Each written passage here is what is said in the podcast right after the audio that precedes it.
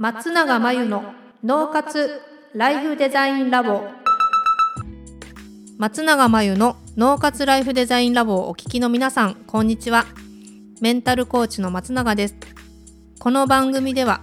あなたが望む人生をデザインするために脳と心の使い方を知って生かすためのヒントになりそうなお話をお届けしています。週に2回月曜日と木曜日に配信中のピンポン Q&A のコーナーでは日常生活やビジネスでよくある悩みや松永が主催している内観力養成ライフデザインオンライン講座で寄せられた質問などにお答えしていきます。はい、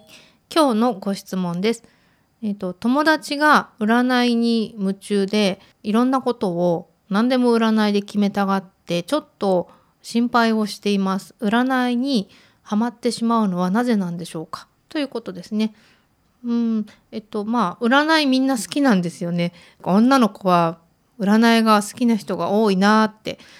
思います。まあ占いが好きでも興味なくてもどっちでもいいんですけど、まあお友達のこと心配してるっていうくらいだからきっともう何でも占いで決めてっていうのを見ていてそう思うわけだからもしかしたらちょっと占い依存みたいになっていると感じているのかなと思います。で本人がねそれでまあ満足しているのであれば、まあ、友達であっても私たちがその占いに依存しすぎじゃないとか占いでばっかり決めるのやめたらとか言う必要はないんですね。まあ言っても聞かないかもしれないし。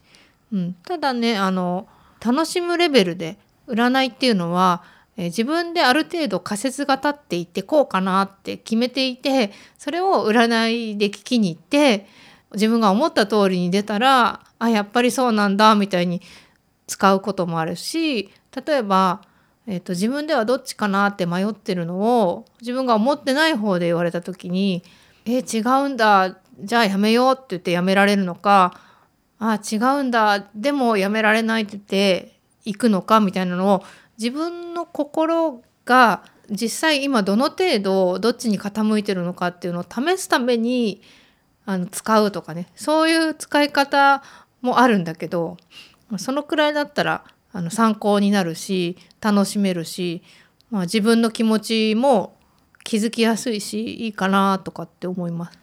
ただねあんまりその依存的にあの自分で決められなくって何でもって言って、えー、占い受けているとおそらく同じ質問を3人の占い師にしたらもしかするとね3人とも違う答えを言ってくるかもしれないよね。そういう時に結局この人がああ言ったから占いでこう言われたからって言って選んじゃうとうまくいかなかった時にもなんか後悔しやすいしあとはまあそうやって自分で決めてない時ってうまくいきにくかったりするのもあるから